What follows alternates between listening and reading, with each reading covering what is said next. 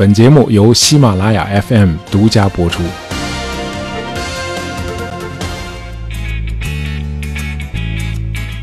呃，假如你能穿越到一九一零年代的布拉格啊，就是今天捷克的首都，你可能会在街上遇到一个瘦高的啊、面庞英俊的年轻人，啊，他很有魅力啊，穿着也很体面，啊，是那种你在街上会忍不住多看一眼的人啊，长得很帅。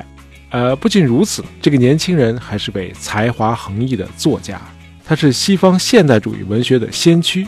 嗯，他的作品影响了一代代世界各地的小说家们啊，包括我们国家的莫言和余华啊，都受过他的影响。呃，这个人就是卡夫卡啊。卡夫卡是位伟大的作家啊，这个毫无疑问。但是呢，他也是个很糟糕的男朋友。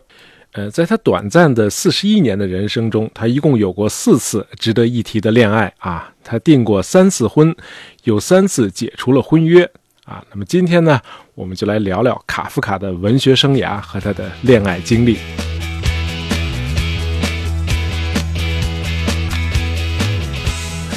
按照今天的划分，这个卡夫卡呢算捷克人，但是他的母语是德语。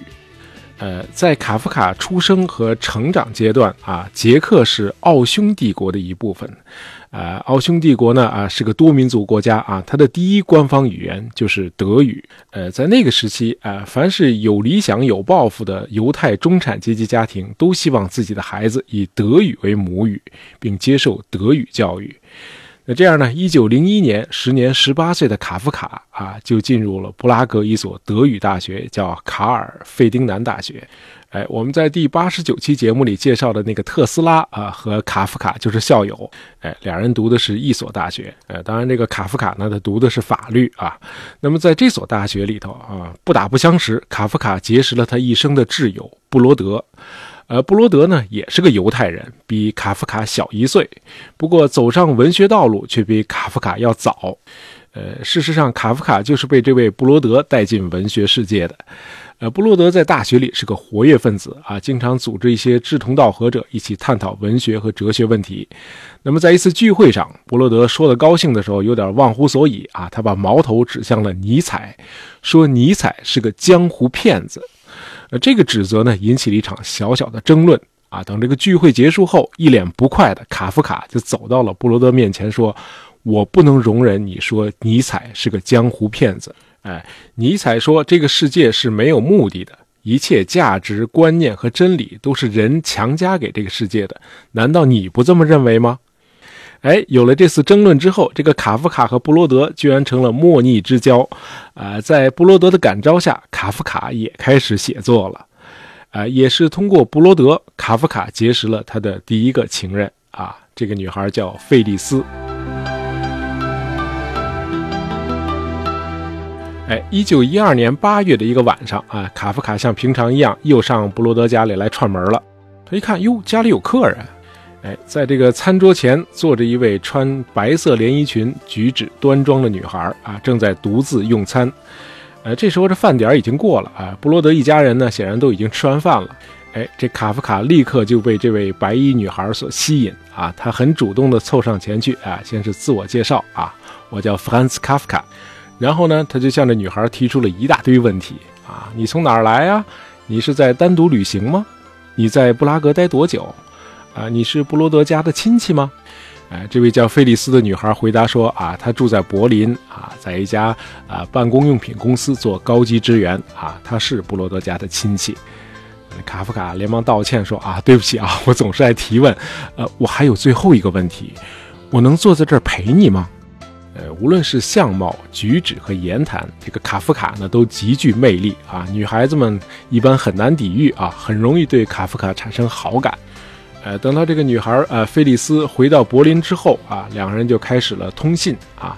一开始呢，卡夫卡很担心这种远距离恋爱，哎，持续不了多久。由于患得患失呢，他每天都给菲利斯写两封信。呃，如果没有及时收到菲利斯写来的回信，卡夫卡就会焦虑的立刻再去信追问：“你是不是对我已经感到厌倦了？”呃，这个菲利斯呢，是个有学识又很能干的女孩子。呃，虽然她比卡夫卡小四岁，但是在两人的关系中，她却是个强者的角色。啊，这个咱们要说明一下啊，在一战以前，即便是在欧洲啊，职业女性也是凤毛麟角啊。因此，毫无疑问，这个菲利斯呢是个非常自信的女孩子。那卡夫卡这边呢，啊，他自己都无法确定，他对菲利斯更多的是爱还是敬佩。呃，和菲利斯这样的优秀女性保持关系并且结婚啊，让卡夫卡感到自己极度的无能。哎，咱们前面说了，卡夫卡一生中有四位女性。那么和卡夫卡接触一段之后啊，这四位都会有一个共同的印象，就是卡夫卡的内心其实非常的弱小。那这又是怎么回事呢？哎，这和他爸爸有很大的关系。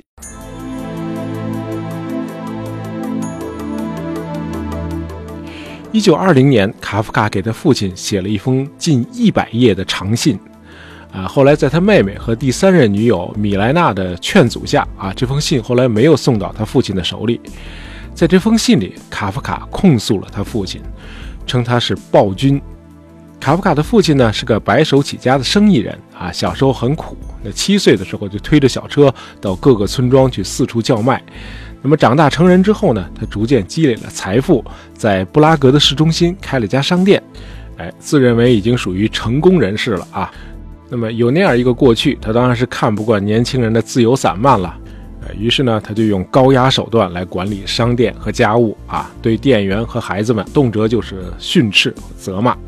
哎，他爸爸这个庞大的身躯和大嗓门，总是让这个卡夫卡感到一种压迫感。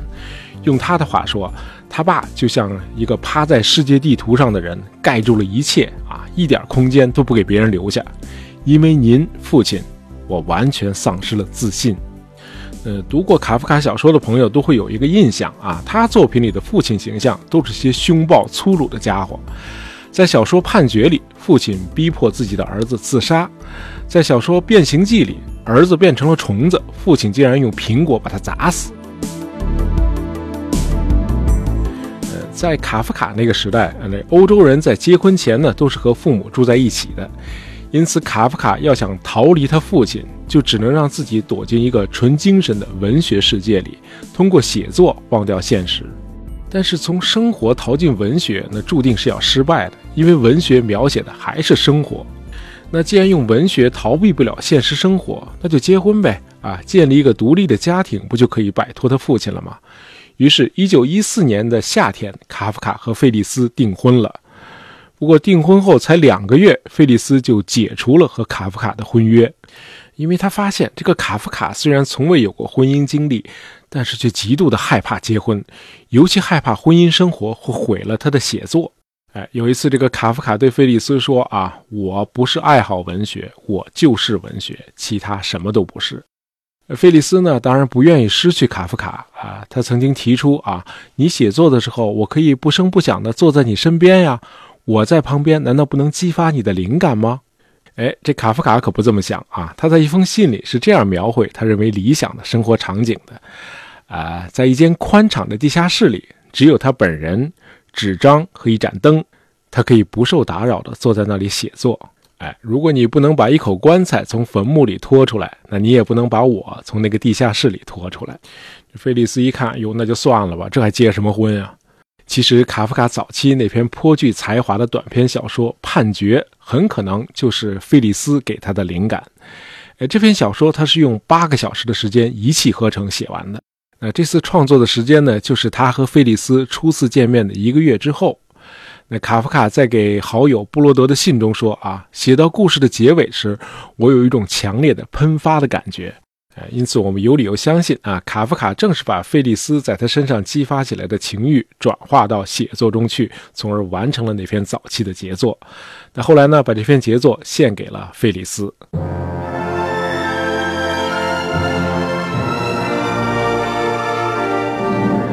呃，卡夫卡的创作呢，属于当时一个很时尚的流派，就是表现主义。呃，咱们前面说了，这个卡夫卡信奉尼采的学说啊。尼采的哲学认为，这个世界是无目的的，是虚无的。那既然这个外部世界的一切都是不重要的，因此我的精神、我的情绪和我的想法就是第一位的。哎，这个读过卡夫卡作品的朋友都会发现啊，他的小说一般不太注重故事情节的完整性。那这个情节不完整，你怎么叙述呢？哎，他更多的用主人公的幻觉、梦境和错觉来表现生活。哎，卡夫卡认为外部世界已经存在了，你再用文学去重复这个世界就没什么意义了。你该做的应该是去挖掘人的内心世界啊，不管这个内心世界有多么的扭曲。呃，卡夫卡的一系列名作，像什么《城堡》《变形记》《审判》《美国》啊，都是这种创作手法。那么推荐大家读一下这些作品啊，懂德语的朋友最好读原文啊。卡夫卡的语言非常的冷静简约啊，很酷，哎，你完全可以拿他的小说来学德语。哎，你别看这卡夫卡写作的语言啊，非常的凝练简约啊，他的生活可绝没有这么明快啊。他和菲利斯一九一四年七月解除婚约之后，两人藕断丝连啊，共度了一段假期之后，又于一九一七年八月再度订婚。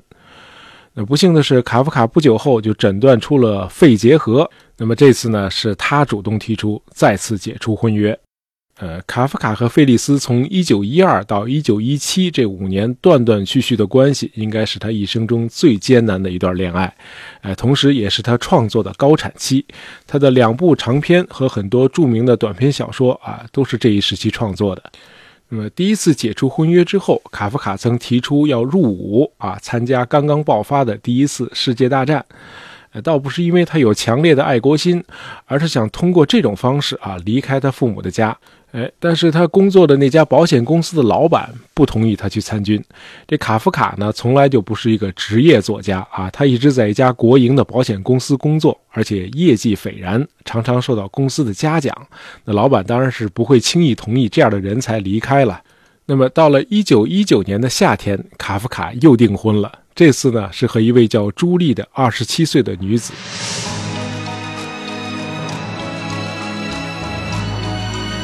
两人呢是在布拉格附近的一个疗养地认识的啊，因为这个卡夫卡有肺结核嘛，所以经常要去疗养。呃，这个朱莉呢是个鞋匠的女儿啊，卡夫卡的父母是极力的阻止他俩发展关系，门不当户不对嘛。尤其是这个朱莉呢比较有个性啊，和第一位女友菲利斯不同，这个朱莉不属于那种端庄优雅的女孩子啊，讲话很随便，呃，粗话和下流的语汇信手拈来。哎，这卡夫卡的父亲是坚决反对这门婚事，他甚至还雇佣私人侦探去打探朱莉过去不太光彩的私生活。那两人最后呢，还是解除了婚约。呃，这倒不是因为卡夫卡父母的阻挠，而是因为直到婚前的两天啊，两人都没能找到房子，这样呢，婚期就被迫无限推迟。那两人的关系呢，就渐渐冷淡下来了。直到一九二零年的春天，卡夫卡认识了一位红颜知己。和朱莉的关系才算正式结束。那么，这位红颜知己呢，叫米莱娜啊，是一位捷克的女记者。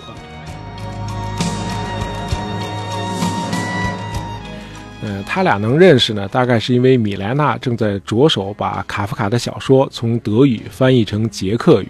哎，这米莱娜有一双无与伦比的慧眼啊！她第一次读卡夫卡的作品，就意识到这是个世界级的作家，是二十世纪的但丁和莎士比亚。呃，这个米莱娜呢是位有夫之妇啊，和老公的感情不太好。他的家呢是在维也纳，因此这段关系呢和第一个情人菲利斯一样，也是聚少离多，那更多的是书信往来。那从这些情书和卡夫卡的日记中可以看出啊，两人既志同道合，又情深意浓。不过这卡夫卡呢，似乎看出他俩不会有什么未来，因此呢，年底的时候就主动提出和米莱娜分手了。卡夫卡的最后一次恋爱是和一个叫朵拉的女孩，呃，也是在一个疗养地认识的。这个朵拉呢，就在这个疗养地上班啊，她是个工作人员。呃，这是在一九二三年的夏天。这年，朵拉二十五岁，卡夫卡已经四十岁了。呃，朵拉一直陪伴着卡夫卡到他生命的终结。虽然没能结婚，但是这个卡夫卡和朵拉一起度过的这一年，应该算是事实上的婚姻生活了。两人曾经憧憬一起移民到巴勒斯坦，因为都是犹太人嘛。哎，在那儿呢开一家餐馆，朵拉做饭，卡夫卡当服务生。呃，想的是不错，而不幸的是，这个卡夫卡的健康状况已经迅速恶化了。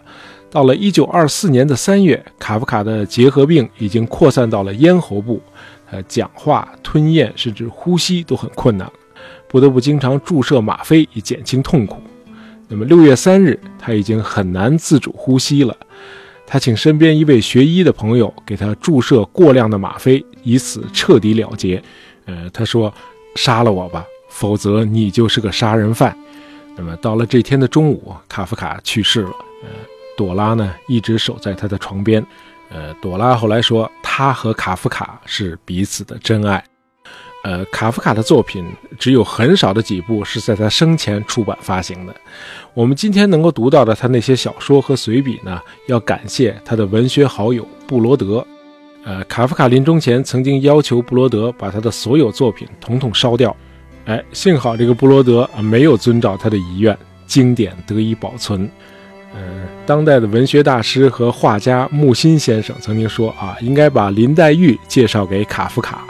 因为这个林黛玉和卡夫卡两人都才华横溢啊，都郁郁寡欢，都死于肺病，也都喜欢烧自己的稿子。好，我们今天简单聊了聊卡夫卡。呃，这期节目是由我们的听友爱听书的 U E N 点的题啊，希望你喜欢。呃，喜欢大爷杂货铺的朋友，别忘了订阅我们的专辑，这样就不会错过我们的新节目了。感谢大家收听，咱们下期再见。